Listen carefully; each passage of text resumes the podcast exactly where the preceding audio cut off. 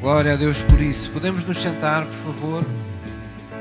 Muito bom dia a todos. Ora, o louvor pode descer para os seus lugares, não é? Eu queria, antes de mais, dar as boas-vindas a todos vocês, e em particular aquelas pessoas que nos visitam pela primeira vez dizer-vos que esta casa é de Deus, não é? E mesmo com todos os condicionalismos que estes tempos em que vivemos nos impõem, a Bíblia declara que Deus é Espírito e onde está o Espírito de Deus, aí há liberdade. Quer dizer que nós podemos ah, sempre esperar que Deus nos conceda liberdade de tudo aquilo que oprime a nossa vida, sempre que estamos na Sua presença. Essa deve ser a nossa expectativa. Posso ouvir uma mãe?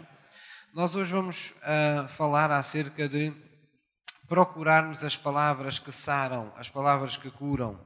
Neste tempo em que uh, muitos de nós, para não dizer todos, não é, estamos restringidos no sentido de abraçar, no sentido de abeijar, de, pelo toque, pela maior proximidade física, uh, revelar os nossos sentimentos e, e, e, transmitir até a unção de Deus que está em nossas vidas é muito importante compreendermos que uh, Deus, nestes tempos em que está permitindo todas estas tribulações que nós conhecemos, uh, Deus está trazendo-nos de novo ao princípio e às coisas primeiras.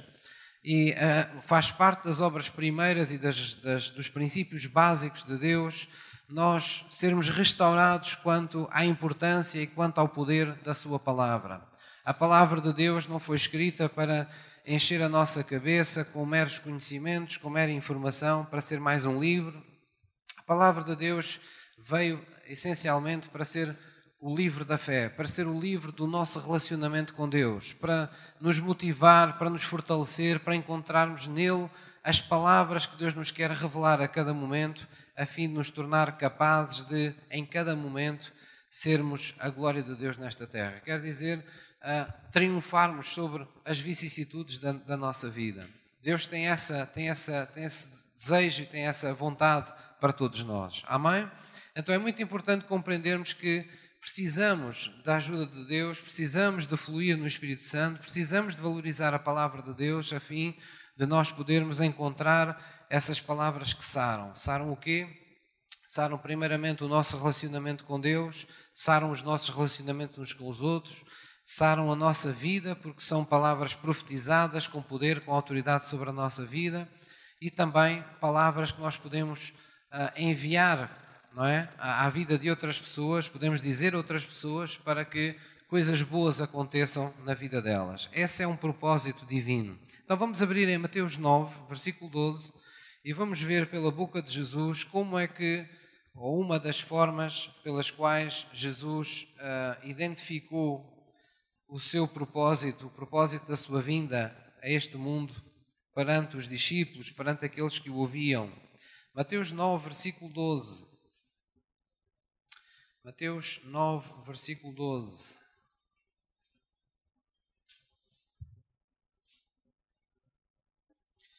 Diz assim no versículo, no versículo 12, 9, já todos encontraram? Mateus 9, versículo 12 diz: Jesus, porém, ouvindo, disse-lhes: Diga comigo, não necessitam de médico os sãos, mas sim os doentes. Ide, porém, e aprendei o que significa misericórdia quero e não sacrifício, porque eu não vim a chamar os justos, mas os pecadores ao arrependimento. Então Jesus ah, fala como se todos na terra estivessem doentes e, era, e fosse assim necessário, urgente a sua vinda, porque ele viria ser o médico para as doenças que afligiam a humanidade. E na verdade, a, a vida sem Deus é uma vida doente. Por mais riquezas que as pessoas possam ter, por mais sucesso aparente que as pessoas possam ter, nós não, não nascemos neste mundo para viver de forma independente, de forma autónoma, sem, sem Deus. Deus, quando fala em Deus, não fala numa religião, não fala num conjunto de regras, num conjunto uh, de requisitos. Uh, quando fala em Deus, fala numa pessoa viva, no autor uh, da criação, naquele que nos criou à sua imagem e semelhança e que nos criou com limitações.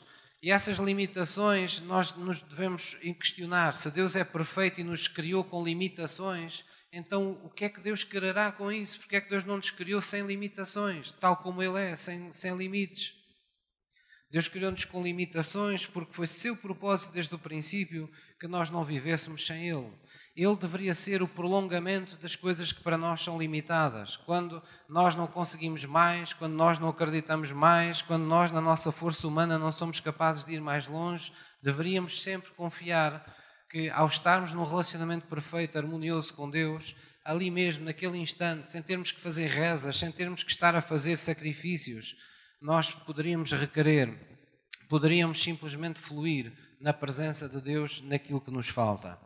Então, Deus vê as coisas desse jeito. Deus vê os relacionamentos das pessoas doentes, Deus vê o relacionamento da humanidade com Deus doente, Deus vê a alma e o coração e o corpo de muitas pessoas doentes, mas para tudo isso Deus criou um remédio. Há um remédio que a Bíblia preconiza e esse remédio está na palavra de Deus. Sempre que nós, enquanto cristãos, levamos uma vida cristã espiritualmente descuidada, sem, quero eu com isto dizer, sem a disciplina de uma vida de oração, sem o hábito de nos comunicarmos com Deus de forma saudável, de forma sincera, sempre que nós vivemos uma vida espiritual descuidada no sentido que não não praticamos essa comunhão, não nos damos ao trabalho de praticar o amor, de praticar a fé que a Bíblia nos exorta e nos ensina. Sempre que nós, de alguma forma, queremos viver sem uh, uma palavra revelada de Deus que nos traga uma unção fresca a cada dia, pois a palavra é uh, comparada por Deus a um pão, não é? Que é uh, amassado a cada dia na presença do Espírito Santo e nos é dado a comer, nos dá fortalecimento espiritual. Há sempre algo que Deus quer falar connosco, há sempre algo que Deus nos quer dizer, dirigir, falar, edificar. E, e, quando nós não temos isso, somos privados disso, inevitavelmente a nossa vida é uma vida é uma vida tocada pela doença, é uma vida doente. Nós não morremos de imediato, mas sentimos que nunca conseguimos chegar àquela vida que a Bíblia promete de ser uma vida plena. Parece que nos falta sempre qualquer coisa. E porquê? Porque temos essas limitações, temos essas enfermidades, por assim dizer, um pouco por todas as áreas da nossa vida. Então vamos lá abrir em Salmos 107, versículo 19, e vamos ver uma, um conjunto de três passagens bíblicas, pequenas passagens bíblicas, que nos ajudam a, a chegar a essa conclusão de que o remédio de todos os tempos que Deus enviou como resposta a toda a enfermidade é a Sua palavra. Salmos 107, Salmos 107, 19. Salmos 107, 19. Neste, neste tempo, e, e apenas contextualizando, uh, o povo estava padecendo muito, estava sofrendo muito, e eles clamaram a Deus na sua angústia. Diz assim no versículo 19: Então clamaram ao Senhor na sua angústia, e diz que Deus os livrou das suas dificuldades, enviou a sua palavra. Diga comigo, enviou a sua palavra e os sarou e os livrou da sua destruição. Então, quando Deus pensou em ajudar as pessoas, Deus enviou o quê? A sua palavra. As pessoas geralmente pensam que a primeira coisa que Deus envia, se necessitamos de pagar as contas, é dinheiro. Se, se nós precisamos uh, de, de, algum bem, então Deus dá-nos esse bem. Se nós precisamos de ajuda, então Deus há de nos dar uma pessoa qualquer para nos ajudar. Bem, mas Deus preconiza que a primeira coisa que Ele prepara para nos ajudar é a sua palavra. E Deus quis, de alguma forma, institucionalizar, vamos dizer assim, essa realidade. Quis tornar essa verdade única e clara para todos. E foi por isso que, na vinda de Jesus, o apóstolo João começa o Evangelho de João dizendo, revelando, segundo o coração de Deus, quem era Jesus e o que Jesus vinha fazer. E ele disse: O Verbo, a palavra de Deus, se fez carne e habitou no meio de nós. E por causa dele vimos a glória de Deus. Então Jesus não é mais nem menos do, do que a palavra de Deus que se fez carne. Deus enviou Jesus e a Bíblia diz que o que aconteceu foi que Deus enviou Sua palavra encarnada num homem. E é por isso que quando Jesus abria a sua boca, as coisas aconteciam, coisas mudavam, as circunstâncias da vida transformavam-se na vida das pessoas. Pessoas a quem Jesus não se dirigia pessoalmente, inclusive, sentiam o, o, o, o, remorso dos seus pecados e pediam perdão dos seus pecados e sentiam-se abençoados com a vida de Jesus. Largavam o seu dia a dia e corriam para onde quer que Jesus estivesse a dar a palavra, porque era ali que se sentiam bem. Então, isso nos fala de que a palavra é de facto esse remédio que Deus enviou primeiramente ao nosso espírito, mas que é também capaz de sarar absolutamente todas as coisas. Se não vejamos, a Bíblia diz que é pela confissão da palavra que nós recebemos salvação. A Bíblia diz: se com a tua boca confessares que Jesus é, morreu por ti na cruz e que ao terceiro dia ressuscitou, se creres que isso foi feito por ti, então com a boca, diz a Bíblia, se confessa e com o coração se crê para a salvação. Então a palavra está presente na cura do nosso relacionamento com Deus. Deus quer que todas as pessoas venham a Cristo em algum momento da sua vida e se acenda essa luz de viver para sempre com Deus no seu coração. A palavra veio sarar, inclusive, os nossos relacionamentos uns com os outros. A Bíblia diz claramente que uh, nós devemos confessar as nossas culpas uns aos outros e orar uns pelos outros para sararmos. E diz também que a palavra, a própria palavra de Deus, é penetrante de tal maneira que penetra até às profundezas do coração e ela é apta para discernir, para lidar com todos os pensamentos, com todas as intenções mais profundas do coração. Então a palavra veio para sarar os nossos relacionamentos, para sarar as nossas emoções, os nossos sentimentos, os nossos mudar os nossos pensamentos errados em pensamentos benignos, em pensamentos bíblicos. Mas a palavra veio também para mudar de uma forma geral o nosso viver. Por isso vemos aqui que Deus enviou a sua palavra e diz que os livrou das suas dificuldades, enviou a sua palavra e os sarou. Este, este os sarou é uma forma de Deus dizer que os curou completamente, como quem diz, não ficou nada que não ficasse curado, não houve nada naquela vida que não fosse tocado pela palavra de Deus. Posso ouvir um amém? Vamos abrir em Provérbios, umas páginas à frente, Provérbios 4, 20.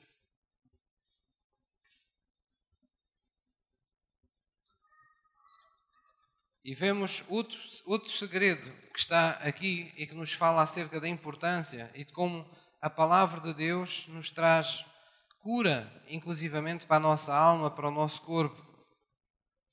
Provérbios 4, versículo 20 diz: Filho meu, atenta para as minhas palavras, às minhas razões, inclina o teu ouvido. Não as deixe apartar-se dos teus olhos, guarda-as no íntimo do teu coração. Eu vou repetir, filho meu, atenta, foca-te, toma a tua, põe a tua atenção nas minhas palavras. Às minhas razões, inclina o teu ouvido.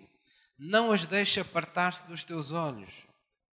Não deixes de fazer das minhas palavras a visão para a tua vida. Aquilo que eu digo que tu vais ser, que tu és capaz de fazer, para o qual eu te chamei. Não deixes de fazer disso a visão para a tua vida.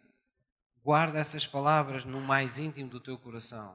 Se tu tens algum cofre no teu coração, se tu tens algum lugar mais profundo do que todos os outros, onde só guardas as coisas mais importantes da tua vida, então guarda aí a palavra de Deus. E diz no versículo 22, vamos ler juntos, porque são vida para os que as acham e saúde para todo o seu corpo. Amém?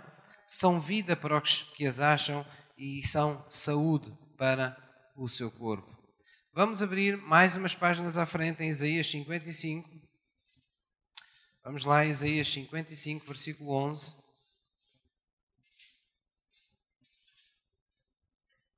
Isaías 55, versículo 11.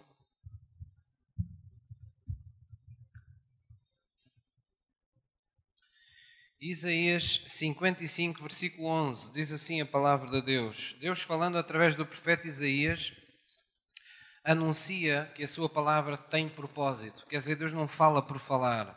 Quando Deus fala, espera que algo volte para Ele, algum fruto volte para Ele, porque Deus vê na palavra uma semente que é lançada ao sol dos nossos corações e que produz um fruto em nossa vida que volta a ser, por assim dizer, recolhido por Ele.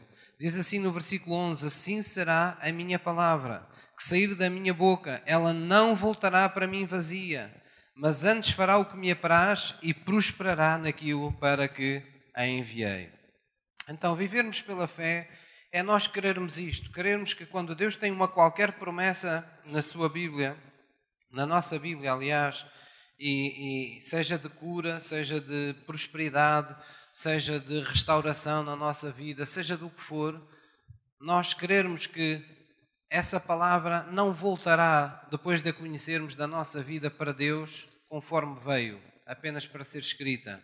Ela voltará com louvor, ela voltará com adoração. A Bíblia diz que nós fomos criados para louvor da sua glória. Então quer dizer, quando Ele envia a sua palavra a nós, Ele espera que a sua palavra da nossa vida volte para Deus com louvores. O que são louvores?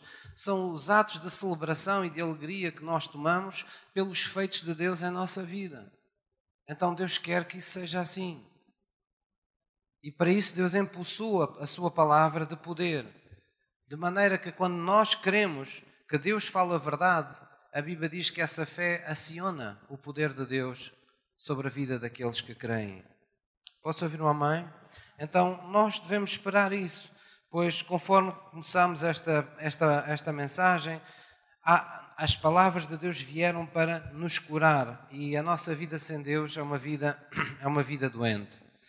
Uh, ainda há um dia ou dois eu estava considerando um texto muito interessante de um, de um colega em que era dito, uh, e muito bem, que muitas pessoas no nosso dia a dia uh, andam equivocadas, confundindo a sua identidade com os seus sentimentos.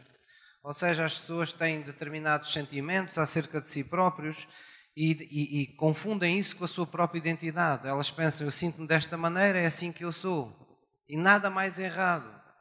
Os sentimentos não são a sua identidade, não são aquilo que você é. Os sentimentos são coisas efêmeras, são coisas passageiras, são coisas momentâneas, são coisas que, nos, que nós temos numa fase da vida, mas podemos de um momento para o outro deixar de ter.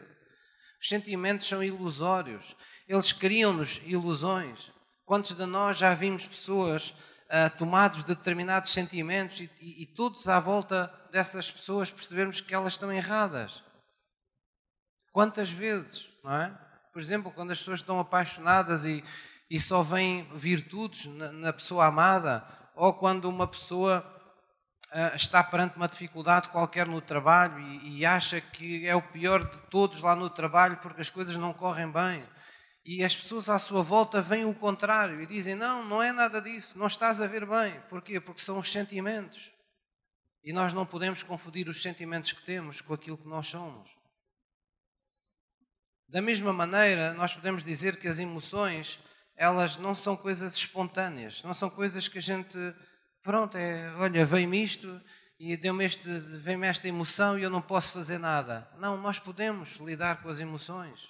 As emoções não, não são coisas uh, que nós, sobre as quais nós não podemos modificar, não podemos alterar. As emoções são reflexo dos nossos pensamentos, daquilo que a gente anda constantemente a pensar. Se você for uma pessoa que dá consigo deprimida, é porque anda a ter muitos pensamentos que o conduzem à depressão. Se você dá consigo triste, é porque está a alimentar muitos pensamentos que o levam à tristeza. Se você se sente fraco, provavelmente é porque está a olhar demasiado tempo e demasiadas vezes para as suas limitações. Se você se sente com pouca coragem, com pouca ousadia, se sente amedrontada, se sente com medo, provavelmente é porque está olhando demais para os seus fracassos. Então as nossas emoções são sempre um reflexo dos nossos pensamentos. E é por isso que a Bíblia diz que na presença de Deus devemos renovar o nosso entendimento para que possamos experimentar quais são as boa, a boa, perfeita e agradável vontade de Deus. Quer dizer que quando mudamos a nossa maneira de pensar, a adequamos à maneira de pensar que é inspirada pelo Espírito Santo, que é nos trazida pelas Escrituras, então as nossas emoções alteram-se, tal como uma cultura nova que se lança para ter uma colheita numa nova estação. Houve um terreno que estava em pousio, mas alguém trabalhou a terra, alguém lançou nova semente, então numa nova estação vai aparecer uma cultura que ali não havia. E assim são as nossas emoções. Elas são a colheita de muitos dos nossos pensamentos. Então, também nisto nós precisamos de ser curados pelas palavras de Deus. Posso ouvir o amém? Vamos abrir em João 16, versículo 13. João 16, versículo 13.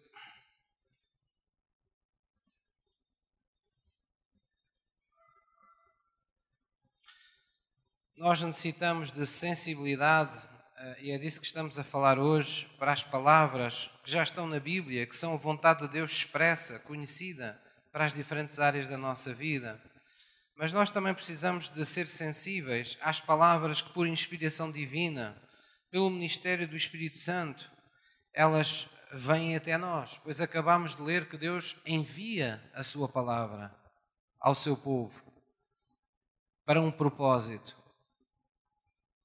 E nós não podemos pensar de forma religiosa, no sentido de pensarmos, ah, isso foi lá no passado, Deus enviou naquele tempo apenas uma vez. Não, esta é a maneira de Deus fazer as coisas.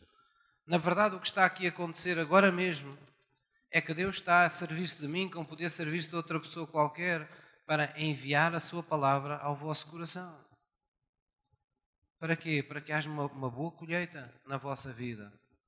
Para que vocês tenham na vossa vida todos os sentimentos, todas as emoções, todas as certezas, todos os comportamentos, todas as atitudes, todos os resultados que Deus espera que vocês tenham, que se resume em vida abundante. João 16, versículo 13, fala de uma pessoa que nem todas as pessoas conhecem. João 16, versículo 13, Jesus disse assim aos seus discípulos: Mas quando vier aquele, o Espírito de verdade, está a falar do Espírito Santo, ele vos guiará em toda a verdade, porque não falará de si mesmo, mas dirá tudo o que tiver ouvido e vos anunciará o que há de vir. Jesus disse: Esse Espírito Santo que virá sobre vós, ele me glorificará, porque há de receber do que é meu e vos há de anunciar. Amém? Então, compreendam o seguinte, irmãos: não existem duas pessoas iguais, nem sequer existem dois dias iguais na vida de uma só pessoa. Nós todos temos uma alma, temos um coração, temos um corpo diferente uns dos outros. E tudo isso está em permanente mutação, está permanentemente a ser influenciado por fatores externos, é? Todos os dias nós influenciamos, por exemplo, o nosso corpo pelos, comportamentos que nós, nós tomamos, uh, pela, pelas atividades que fazemos ou deixamos de fazer, uh, pelo tipo de alimentos que colocamos, pelas vezes que comemos, por exemplo, não é? Então, tudo está numa permanente mutação, tudo está permanentemente a ser influenciado diariamente. E é por isso que nós precisamos de alguém que nos guie. Precisamos desta pessoa que Jesus enviou, o Espírito Santo de Deus, para pegar em cada momento, cada instante da nossa vida, naquela passagem bíblica que é mais apropriada para o momento, para aquilo que nós precisamos em cada, em cada momento, para a necessidade espiritual que temos em cada momento e nos revelar. Eu vou, vou-vos dar um exemplo. Abraão, não é? Um dia, Deus pediu-lhe o seu filho Isaac. E Abraão é chamado o pai da fé. Abraão ah, esteve durante muitos anos, uma vida que nós poderíamos dizer, olhando para a vida na terra, uma vida inteira à espera de um filho prometido por Deus. Deus concedeu a Isaac a Abraão. E quando Abraão estava a começar a desfrutar da companhia desse filho, Deus fez uma coisa que parece contra a sua própria natureza. Deus pediu-lhe aquele filho. Deus disse: Olha, Abraão, eu quero que tu me sacrifiques o teu filho como se sacrificasses um outro qualquer animal no, na, num, num holocausto para me oferecer. E há pessoas que dizem, ah, pastor, mas ah, Deus é mesmo sanguinário, a pedir a vida de um filho. Deus não, não, vamos ver a história, não é? Deus não, não requereu esse sacrifício. Deus pediu isso num determinado momento para ver o que estava no coração do Abraão. Se Abraão ainda amava mais a Deus que o seu próprio filho. E Abraão dispôs-se a fazer esse sacrifício certamente ele sofria por dentro, ele por dentro estava angustiado, estava riscado, ah, era como se lhe espetassem facas no seu coração. Ele conduziu o seu filho inocente para um lugar de sacrifício, preparou todas as coisas. Quando o seu filho viu as lenhas para a fogueira, tudo, ele disse: Pai, mas onde é que está o animal? E Abraão não teve coragem de dizer: O animal que vai ser sacrificado é a tua vida. Ele disse: Deus proverá. Abraão conhecia Deus. Abraão sabia que algo mais ainda estava por se passar. Aquele não era verdadeiramente o Deus que ele conhecia. Ele não iria matar, tirar a vida a um filho que lhe havia dado. Mas Abraão ficou na expectativa. Foi para o sacrifício na disposição de fazer tudo quanto ouviu Deus. Mas diz que no último instante, quando ele ia tirar a vida ao seu filho, veio uma voz proeminente e disse-lhe: Abraão, não faças isso. Deus já viu qual, qual é a intenção do teu coração. Agora imagine que Abraão era como alguns religiosos que só se baseava no que Deus tinha dito um dia. Ele chegava lá e tirava a vida ao filho. E até hoje, se calhar estaria para conhecer quão bom Deus é. Mas fé não é nós nos basearmos numa coisa apenas que Deus disse. É nós estarmos permanentemente atentos ao que Ele nos quer dizer em cada momento da nossa vida. Quem é que me está a entender? E é por isso que Jesus enviou a pessoa do Espírito Santo. Se Ele enviou alguém para estar conosco e nos lembrar das Suas palavras e nos anunciar tudo aquilo que em cada momento o Espírito de Deus, Jesus nos quer falar, é porque certamente Deus sabe que precisamos deste relacionamento. Deus não nos mandou acender velinhas, Deus não nos mandou, uh, sei lá, fazer práticas, rituais esquisitos e místicos que ninguém sabe o que é. Deus apenas prometeu enviar alguém que é Espírito e nos pede para termos comunhão com Ele. Esse Espírito Santo. Quando nós oramos a Deus, o Espírito Santo nos assiste nas nossas orações. E tudo o que Deus quer é que tenhamos essa sensibilidade às coisas que Deus nos quer falar ao coração. Posso ouvir um amém? Vamos abrir em Mateus 7, versículo 21.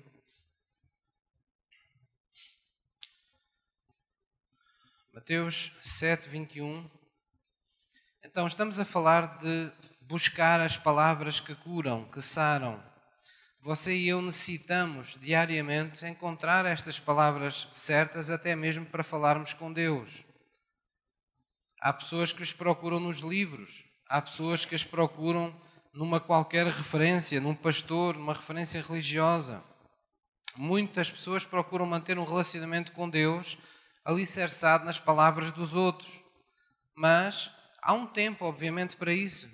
Há um tempo em que nós somos bebés espirituais, em que conhecemos pouco da Bíblia, não é?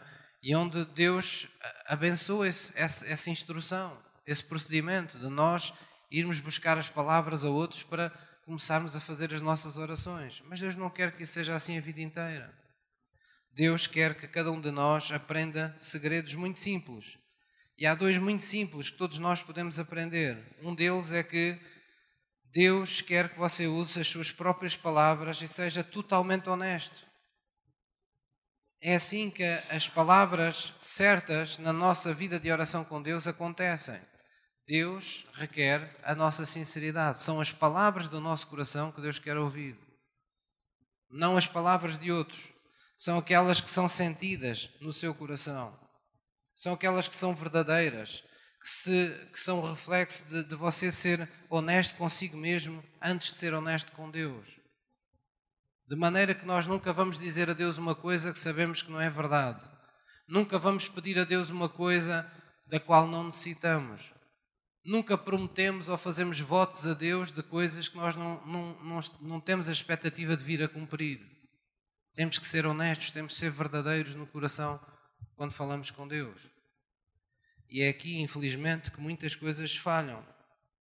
É que as pessoas lidam com Deus tal e qual como lidam com as pessoas que querem enganar no seu dia a dia. Fazem-se de com Deus e palavrinhas bonitas e dizem que Deus é tudo na vida deles, levantam as suas mãos para o céu, mas depois não tiram tempo para Ele. Deus não faz parte das suas conversas com os seus amigos. Então, que importância é essa tão grande que Deus tem na vida das pessoas que elas nem sequer se lembram de falar dele? Os irmãos estão a entender? Então, não vamos chamar Jesus de Senhor se nós ignoramos sistematicamente a prática da palavra de Deus. Se nós chamamos Jesus de Senhor, então vamos levar a sério essas nossas palavras. Quando dizemos Senhor Jesus, nós o nosso coração deve estar envolvido nessas palavras. Nós devemos pensar: eu decidi mesmo no meu coração submeter em tudo a minha vida ao Senhorio de Jesus. Eu acredito mesmo que Deus não faz nada para me prejudicar. Tudo o que Deus faz é para me abençoar, é para tornar a minha vida melhor, é para tornar a minha vida mais prazerosa na Sua presença. Aqui em Mateus 7, 21, Jesus fala sobre isso. Ele diz: Nem todo o que me diz Senhor, Senhor entrará no reino dos céus, mas aquele que diga comigo que faz a vontade do meu Pai que está nos céus. Ele dá o exemplo: Olha, muitos me dirão naquele dia: Oh Senhor, nós não profetizamos em Teu nome, em Teu nome não expulsamos demónios, em Teu nome não fizemos muitas maravilhas. Então lhes direi abertamente: Nunca vos conheci. Apartai-vos de mim, vós que praticais a iniquidade. Então, para Jesus, as coisas são simples. Ele diz: sejam honestos, sejam sinceros convosco próprios, antes de o serem com Deus. Quando nós o fazemos, esse é o primeiro grande segredo para acharmos as palavras certas no nosso coração para falarmos com Deus. Por exemplo, no início do ministério, eu, quando preparava uma mensagem para trazer uh, à igreja, eu, inclusivamente, preparava tudo literalmente, até mesmo pensava: o que é que eu vou orar depois para começar a reunião? Que forma de oração é que eu vou fazer? Mas já há muitos anos para cá eu não faço nenhum tipo de preparação para a oração que vou fazer. Eu simplesmente estou aqui, louvo e adoro com vocês e quando subo, faço a oração que no momento surge espontaneamente no meu coração. É difícil que vocês consigam dizer, olha, o pastor tem feito, tem dito estas palavras vezes sem conta, ou tem feito esta oração sempre da mesma maneira. Nunca é igual, porque ela tem a ver com o momento, tem a ver com aquilo que eu estou a sentir no momento, com aquilo que Deus me está a revelar no momento. E esse é o primeiro segredo para a nossa vida de oração. Ela não se contabiliza pelos muitos, eh, pelos muitos resultados numéricos que atingimos na nossa vida ministerial. Ela vê-se pelo nosso grau de intimidade com Deus, por uma vida abençoada todos os dias na presença de Deus, por uma vida confirmada na Sua presença. Posso ouvir um amém? O outro segredo que nós precisamos entender é que para falarmos palavras sábias para com Deus, nós precisamos da ajuda do Espírito Santo de Deus. Vamos lá ver isso na Bíblia. 1 Coríntios 2, 1 aos Coríntios, capítulo 2. 1 aos Coríntios 2, versículo 10. Este é um capítulo que, para quem quer conhecer a pessoa do Espírito Santo, eu aconselho vivamente. Tem muita revelação acerca disso. 1 aos Coríntios 2, versículo 10. Está falando, inclusivamente, na sabedoria que advém de Deus, não é? E diz assim no versículo 10 depois de dizer no versículo 9 que Deus tem coisas que ainda não foram vistas, nem sentidas no coração das pessoas, ah, nem vistas, nem ouvidas, não é? Por outros, e que Deus preparou para aqueles que o amam, quer dizer, Deus tem sempre algo mais para a nossa vida. E no versículo 10 diz: Mas Deus nulas revelou, quer dizer, Deus revelou-nos essas, essas coisas boas pelo seu Espírito. Porque o Espírito penetra todas as coisas, até mesmo as profundezas de Deus. Porque qual dos homens sabe as coisas do homem, senão o Espírito do homem que nele está? Assim também, ninguém sabe as coisas de Deus, senão o Espírito de Deus. Mas nós, nós os cristãos, não recebemos o Espírito do mundo, mas o Espírito que provém de Deus, para que pudéssemos conhecer o que nos é dado gratuitamente por Deus.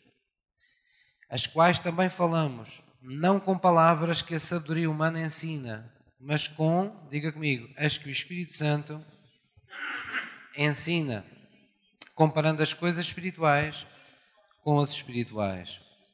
E leio eu só agora diz: Ora, o homem natural, aquela pessoa que não tem um relacionamento com Deus, não compreende as coisas do Espírito de Deus, porque lhe parecem loucura. Não pode entendê-las porque elas se discernem espiritualmente. Mas o que é espiritual? Aquele que tem vida espiritual com Deus, discerne bem tudo e ele de ninguém é discernido. Amém? Então a Bíblia aqui nos diz que Deus quer, não é? Nós encontremos as palavras que o Espírito Santo ensina. O Espírito Santo precisa ensinar-nos a palavra de Deus, precisa revelar-nos a palavra de Deus. Para quê? Para que a gente possa utilizar essas palavras na presença de Deus. Em Romanos diz de uma outra forma, diz que quando nós oramos, o Espírito Santo nos assiste de maneira que ele é ele que nos impulsiona a nos dirigirmos a Deus de forma perfeita. Nós não saberíamos como uh, articular, por assim dizer, frases, uh, quais seriam as coisas em cada momento, nós melhor poderíamos dizer. Então o Espírito de Deus, como que vem ao nosso espírito e Ele nos assiste, Ele impulsiona, Ele inspira-nos, Ele traz ao nosso coração aquelas palavras que devem ser trazidas à presença de Deus naquele momento. Quem é que me está a entender? Então, essas são palavras que curam, são palavras que transformam o nosso relacionamento com Deus. Vamos abrir agora em Provérbios, Provérbios 6. Hoje estamos numa de tirar o pó da Bíblia. diga lá, ó oh, pastor, não diga isso, que eu leio a Bíblia em casa. Provérbios 6, versículo 2. Vamos ver que necessitamos também encontrar sabiamente as palavras de Deus para profetizarmos sobre o nosso corpo, sobre a nossa alma, sobre a nossa vida. As pessoas continuam, mesmo os crentes, a desprezar a verdade de que as nossas palavras podem enredar-nos, podem criar malhas, podem criar uh, prisões na nossa vida, as palavras que falamos, ou podem nos soltar. E é importante nós não nos esquecermos dessas verdades. Aquilo que você continuamente diz acerca de si próprio é aquilo que naturalmente vai prevalecer na sua vida. Portanto, nós devemos ter uma linguagem adequada à fé, adequada ao facto de que acreditamos no que Deus diz acerca de nós. É por isso que temos que ter os olhos focados naquilo que Deus diz e não nos nossos sentimentos, para falarmos as coisas certas e não insistirmos nos sentimentos errados. Provérbios 6, versículo 2, dá-nos esta, esta tremenda verdade. E diz assim no versículo 2: Já todos encontraram?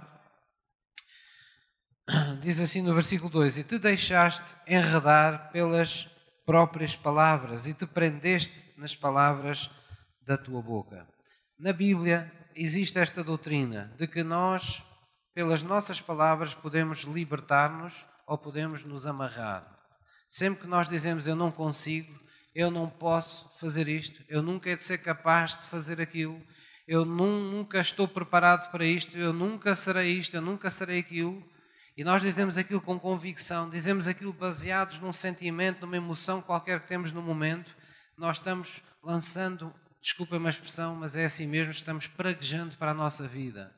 Dito numa linguagem mais bíblica, nós estamos amaldiçoando a nossa própria vida. Há pessoas que chegam a dizer: Mas porquê é que eu nasci? Para que é que eu vim a este mundo? Quando nós fazemos esse tipo de linguagem, nós nos amarramos a nós próprios. Nós saímos do eixo, saímos da sintonia com Deus e estamos dando palavras para o mal em nossa vida. Criamos uma atmosfera sobre a nossa vida pesada, negra, é por isso que às vezes nós estamos em, vamos a determinadas casas ou estamos com determinadas pessoas e as pessoas até estão caladas, não estão se irritando, não estão aos gritos, mas a gente sente um peso, a gente sente uma. Parece que há ali uma tensão, parece que até custa estar ali naquele espaço, parece que temos necessidade de abrir a porta e sair dali para fora. Porquê? Porque essa, muitas vezes essa atmosfera espiritual está impregnada do mal que se apoderou das nossas ou das palavras de outros. Então, aqui em Provérbios, um pouco mais à frente, 18, 21, explica o porquê disso. Provérbios 18, versículo 21. Diz assim em Provérbios 18, 20: diz: Do fruto da boca de cada um se fartará o seu ventre, dos renovos dos seus lábios ficará satisfeito. Diga comigo: a morte e a vida estão no poder da língua, e aquele que a ama comerá do seu fruto. A morte e a vida estão no poder daquilo que falamos. É isso que está aqui dito. Pastor, mas nós não estamos protegidos por Deus? Estamos. Mas se insistimos em falar morte sobre a nossa vida, não estamos a viver em fé, em sintonia na presença de Deus. O próprio Deus diz: se, se, tu recuas na tua fé, a minha alma não tem prazer em ti, porque só com fé podemos agradar a Deus. E fé é o quê? É eu concordar com as coisas boas e inefáveis que Deus diz acerca de mim, mesmo quando eu ainda não as vejo, mesmo quando eu ainda não as sinto, mesmo quando elas ainda não são uma realidade tangível na minha vida. E é por isso que Deus, na Sua palavra, se identifica como o Deus que chama as coisas que não são como se já fossem. Porquê? Porque Deus fala as coisas conforme Deus quer que elas venham a acontecer. Jesus chegou a ser gozado na terra quando se dirigia a pessoas que estavam mortas e dizia: Ela não está morta, ela apenas dorme. E eles riam-se: Olha, dorme. E Jesus explicava às vezes, em algumas circunstâncias, como no caso uh, de, de, um homem uh, que, que, que, faleceu, não é? E os discípulos tanto insistiram e disseram: Mestre, mas porquê é que dizes que ele está, está a dormir? Sim, ele está a dormir eu vou acordá-lo do seu sono. E Jesus tanto se chateou com eles que ele disse: Vocês não perceberam ainda?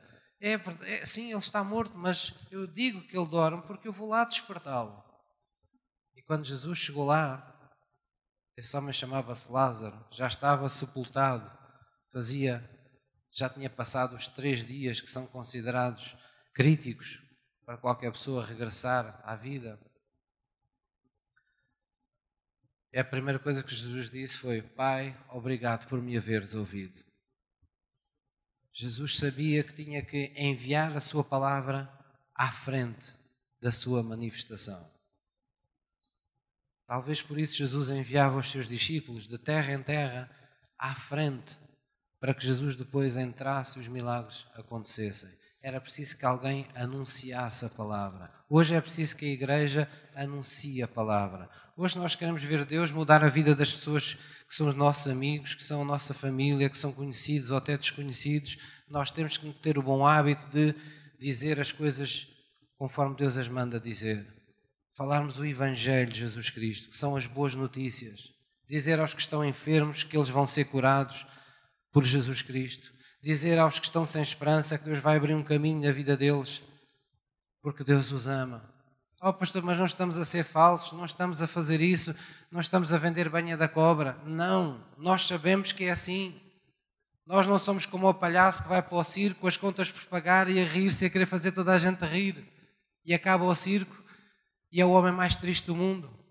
Não, nós temos a, a vida que falamos está dentro de nós. Quando nós dizemos que Jesus pode, nós já o experimentamos na nossa vida. Quando dizemos que Deus é capaz, que Deus quer, nós já tomamos conhecimento nas Escrituras, já experimentamos no nosso, em milagres que experimentamos na nossa vida. Estamos a falar de uma coisa que conhecemos, estamos a ser honestos, estamos a ser íntegros. Que Deus era esse que nos mandaria levar cura aos outros, não descurando a nós primeiro. Então Deus é bom e Deus transforma a vida do crente. Mas logo a seguir ele tem algo mais. Jesus disse: aquele que beber desse Espírito Santo em sua vida, aquele que beber da água de Deus em sua vida, eu farei nele uma fonte de águas vivas que vai brotar para a vida eterna. O que é que isso quer dizer? Que Deus quer que você esteja tão cheio, tão cheio das coisas boas de Deus, tão cheio do seu amor, tão cheio da sua fé, tão cheio da sua compaixão, tão cheio do seu poder de cura, do seu caráter, todas as coisas boas que Deus é, que Deus inspira, que você torna-se uma fonte. Quando está ao pé de alguém, você não consegue deixar de falar daquilo que o seu coração está cheio. O seu coração transborda essa água. Essa água vem para aqueles que têm sede de Deus. Aquele que está doente tem sede de ser curado. Aquele que está oprimido uma vida inteira tem sede de libertação. Aquele que não dorme há não sei quantos dias porque só toma comprimidos para dormir, porque não consegue dormir com a ansiedade, com as preocupações, ele está sedento dessa água que lhe traz uma paz sobrenatural ao seu coração. E quando nós falamos de Jesus, o espírito de todas as pessoas, porque nós somos um ser espiritual, reconhece aquelas palavras. Reconhece aquelas palavras. É como você pôr água. Perdão. É como você pôr água hum, à superfície num sol que está quente. Ou em qualquer sol, não é? Naturalmente, a água infiltra-se, não é? O sol parece que chupa aquela, aquela água de imediato. Porquê? Porque está seca. Quando nós temos essa água de Deus em nós e chegamos perto de pessoas que estão secas para Deus, essa água é atraída à vida das pessoas. As pessoas começam a pensar em Deus como nunca pensaram, as pessoas começam a ter curiosidade de Deus, as pessoas começam a desejar Deus, começam a desejar ter experiências com Deus. Porquê? Porque nós fomos preparados para isso. Nós não fomos preparados para viver como se Deus não existisse. Nós podemos estar preparados para muitas das coisas que nos acontecem na vida, mas haverá situações e circunstâncias da vida para as quais nenhum de nós estará nunca preparado. Nós precisamos que alguém superior a nós nos escude, nos fortaleça, nos dê uma força sobrenatural. Dito de outra forma, nos dê uma força espiritual. E essa pessoa é Deus. Amém? Vamos abrir em Efésios 4. E, portanto, já vimos que necessitamos dessas palavras sábias que curam o nosso relacionamento com Deus, que vêm por sermos, primeiramente, termos uma atitude honesta e por estarmos na companhia do Espírito Santo. Já vimos que necessitamos de encontrar palavras certas na Bíblia para profetizar sobre o nosso corpo, sobre a nossa alma, sobre a nossa vida, trazermos vida sobre nós. E nós necessitamos encontrar sabiamente as palavras para o nosso relacionamento com os outros. É isso que nós vamos ver agora. Efésios 4, versículo 29. Efésios 4, 29. Também aqui há segredos, há dois segredos muito simples. Já está. Ora, aqui está. Eu acho que isto foi qualquer coisa que Deus fez para aqueles que estavam quase a dormir. Não é, Sérgio? Deus tem uma sabedoria. Se eu dissesse acorda, eles ainda pensavam que era para embalar. Assim, Deus. Hã? Já não precisam tomar comprimidos para a atenção hoje. Ora, Efésios 4, vamos lá abrir Efésios 4, 29. Então, dois segredos, estava eu dizendo, simples, para nós nos dirigirmos aos outros. Mais uma vez vem a sinceridade e vem a palavra de Deus. Nós precisamos encher o nosso coração com todas essas coisas boas de Deus, essas palavras de amor, de perdão, de fé, de compaixão. Nós precisamos de encher o nosso coração com isso. O outro segredo é deixar que o Espírito de Deus fala essas palavras por meio de nós. Quem é que sabe que nós somos chamados corpo de Jesus? Não é por acaso, é porque Jesus quer falar através do seu corpo, quer se utilizar da sua boca para falar às pessoas. E sabe, nós geralmente temos muita facilidade em falar a partir de nós, mas às vezes temos dificuldade em deixar que Deus fale a partir de nós. Por exemplo, Quantas vezes nós não, conseguimos ficar, não conseguimos ficar calados porque queremos marcar uma posição perante alguém? Ou queremos, estamos magoados ou estamos amoados e queremos dizer ali duas ou três, não é? Quantas vezes nós falamos porque temos uma necessidade e precisamos de resolver, ou um assunto. Então, são situações em que nós falamos não por causa dos outros, mas na maior parte do caso, dos casos por causa de nós. Nós falamos a partir de nós. O que estamos aqui hoje a falar é que precisamos deixar o Espírito de Deus falar por meio de nós por causa dos outros. É uma coisa diferente. A Bíblia diz: cada um não atente para o que é propriamente seu, mas para aquilo que é o melhor para os outros. Só há uma coisa que nos pode despertar esse interesse pelos outros, chama-se compaixão. Em Efésios 4, versículo 29 diz: Não saia da vossa boca nenhuma palavra torpe, mas só a que for boa para promover a edificação para que dê graça aos que a ouvem. E não entristeçais o Espírito Santo de Deus, no qual estáis selados para o dia da redenção. Toda a amargura, ira, cólera, gritaria, blasfémia, toda a malícia sejam tiradas dentre vós. Em vez disso, sejam uns para com os outros benignos, misericordiosos, perdoando-vos uns aos outros, como também Deus vos perdoou em Cristo. Não saia da vossa boca nenhuma palavra torpe, mas só a que for boa para promover a edificação, para que dê graça aos que a ouvem. Isto é o que acontece quando o Espírito de Deus fala por nós. Pastor, mas é possível o Espírito de Deus falar por nós? Quem é que acredita que é possível? Então vamos lá ver isso na Bíblia. Mateus 10, versículo 19.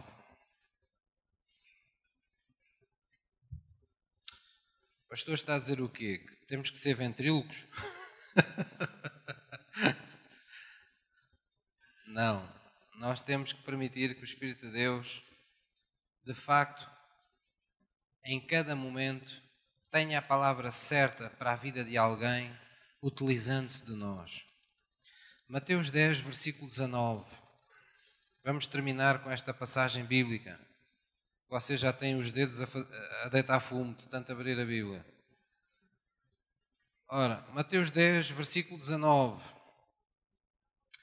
Diz assim: Jesus disse: Mas quando vos entregarem, estava a falar para os seus discípulos, não vos dê cuidado, quer dizer, não fiquem preocupados, não fiquem muito pensativos, como ou que haveis de falar, porque naquela mesma hora vos será ministrado o que haveis de dizer. Porque não sois vós quem falará, mas o Espírito vosso Pai é que fala em vós. Amém? Esta é a vontade de Deus. Deus quer que o Espírito de Deus possa falar em nós e em cada momento aquilo que cada um necessita, mais necessita de ouvir. Amém? Então precisamos aprender a, a falar palavras que sejam boas, que são palavras boas, são palavras que valorizem a, as outras pessoas, que façam diferença na vida das outras pessoas. São palavras que manifestam compreensão, que manifestam afeto para com os outros. Nós precisamos encontrar e falar palavras que sejam construtivas, que edifiquem, que encorajem a vida das outras pessoas. Hoje há um fenómeno que é ah, as pessoas não muitas das vezes a, a, a, dureza das circunstâncias é tão grande que as pessoas não se queixam, mas sentem que não têm quem acredite nelas. E uma das edificações maiores que você pode dar a alguém, quando ora com essa pessoa, quando está ao lado de alguém, é dizer: Eu acredito em ti. Eu acredito no que Deus vai fazer em ti através da tua vida. São palavras que trazem a graça de Deus à vida das pessoas. A Bíblia nos manda encher de todo o encorajamento, de toda a misericórdia. Isto devemos ter entranhas de misericórdia, de graça, de benignidade, não é? Porque o amor não faz mal ao próximo. E para quê? Porque em algum momento Deus vai derramar as palavras que pôs no nosso coração na vida, na vida de outros. Amém? Precisamos achar essas palavras graciosas, deixando que o Espírito de Deus fale por nós em algum momento da nossa vida. As palavras curam, As palavras de Deus saram.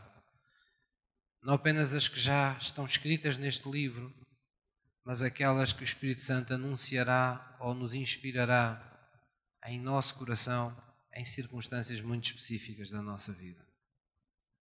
Mas nós temos que viver não como se estivéssemos sós, mas como se fôssemos de facto cooperadores desse Espírito Santo de Deus. Como que em cada momento não fôssemos Deus das pessoas, mas tivéssemos o Deus das pessoas sempre ao nosso lado, capaz de sussurrar ao nosso ouvido palavras que irão mudar vidas. Posso ouvir uma mãe? Esse é o ministério do cristão. Foi por isso que Jesus disse: Nós somos a luz para o mundo. Nós somos o sal para esta terra. Foi isso que Deus desejou em seu coração. Amém? Vamos falar com Deus nesta manhã. Vamos ficar de pé, por favor. O louvor pode também subir. Eu gostava de orar convosco, ainda que dirigido pelas minhas palavras eu gostava que nós nos dirigíssemos a Deus nesta manhã. E a primeira coisa que eu gostava que todos nós dessemos atenção é ao facto de termos a certeza, todos ao sairmos deste lugar hoje, que não há aqui ninguém nesta sala que não esteja em posição de, de pessoa reconciliada com Deus. A Bíblia diz que Todos nascemos no mundo separados de Deus. E é por isso que desde muito pequenos todos vivemos com a sensação de que Ele não existe. As pessoas querem compreendê-lo, mas culpam-no das coisas más que lhes acontecem, porque não entendem, não o conhecem, não discernem a verdade em sua vida. E foi por isso que Deus levantou igrejas e Deus tornou o seu livro aberto para que os crentes pudessem livremente falar sobre ele e trazer entendimento, revelação às pessoas. De tal maneira que Jesus disse: Conhecereis a verdade e a verdade vos libertará. A verdade, esta verdade não é mais do que a forma como Deus vê as coisas. A verdade de Deus acerca da tua vida que tu precisas conhecer. E a Bíblia diz que todos neste, nesta terra nascemos separados de Deus, nascemos de alguma forma uh, tocados, dominados por qualquer consequência do pecado. Não porque sejamos más pessoas ou porque fizemos mal a alguém, mas simplesmente porque é essa a nossa natureza. A nossa natureza não nos inclina para Deus. Então Jesus veio na plenitude dos tempos para dar oportunidade a todo aquele que nele crê de não perecer, mas ter a vida de Deus dentro dele. Em João 1,12 diz que todos quantos tomarem essa decisão de aceitarem o sacrifício que Jesus fez por eles na cruz, aceitarem que Jesus foi à cruz para morrer pelos seus pecados e, e libertá-los em seu sacrifício de qualquer culpa, de qualquer condenação e assim dar-lhes o perdão de Deus, diz que esses seriam considerados como filhos de Deus. Por outras palavras, esses iriam pela primeira vez ver em Deus um Pai que eles nunca haviam visto antes. Deus quer ser verdadeiramente um Pai presente na vida de todos nós. Então vamos orar na presença dEle. Vamos baixar a nossa cabeça em reverência diante dEle. Se você entrou aqui hoje e não tem essa confiança, não tem essa certeza no seu coração de que a sua vida está acertada com Deus, então ore comigo nesta manhã. A Bíblia diz que só uma coisa nos é necessária confessarmos com a boca, crermos com o nosso coração que Jesus morreu por nós e ao terceiro dia ressuscitou. E a Bíblia promete, Deus promete, uma vida nova vai começar nesse momento contigo. Amém? Então vamos orar juntos, vamos dizer, querido Deus, é no nome de Jesus que eu venho diante de Ti, Senhor. E eu creio no meu coração e confesso com a minha boca que Jesus Cristo morreu por mim na cruz do Calvário. Ali Ele tomou o preço dos meus pecados, de toda a culpa, de toda a condenação que estava sobre a minha vida. Ali Ele encerrou o tempo de separação da minha vida contigo. E Senhor, eu creio no meu coração que quando ressuscitaste teu filho, ao terceiro dia, ele me apresentou diante de ti também eu salvo, curado e liberto, em um nome de Jesus. Eu creio, Senhor, eu convido nesta manhã Jesus Cristo a ser o Senhor, a ser o Salvador da minha vida. Vem ao meu coração, Senhor, e revela-te a mim. Mostra-me quão real tu és em minha vida e ajuda-me a fazer a tua vontade. Em nome de Jesus. Em nome de Jesus. Amém. Glória a Jesus. É na presença de Deus que nós descobrimos que nós somos cheios com as palavras que curam. Amém? E é por isso que insistentemente buscamos a presença de Deus, porque é na presença de Deus, conforme um dia foi visto, ah, conforme é descrito em Isaías, não é? No episódio em que brasas foram tiradas do altar de Deus e tocaram a boca daquele profeta e sararam aqueles lábios que eram impuros, passaram a ser lábios capazes de falar segundo a pureza de Deus. É na presença de Deus, é na presença do seu altar que Deus toca com as suas brasas, que Deus toca com o fogo do seu Espírito Santo, os nossos lábios, o nosso coração e nos faz sentir esse lugar especial que temos no seu coração. Amém? Então vamos adorá-lo todo o nosso coração. Vamos estender os nossos braços para o céu e vamos expressar a nossa gratidão, expressar o nosso desejo sincero viver uma vida sincera, uma vida honesta, sem fingimentos, com um coração puro, com uma consciência sã, com um coração cheio do amor de Deus. Confessa este hino, faça deste hino a sua oração nesta manhã.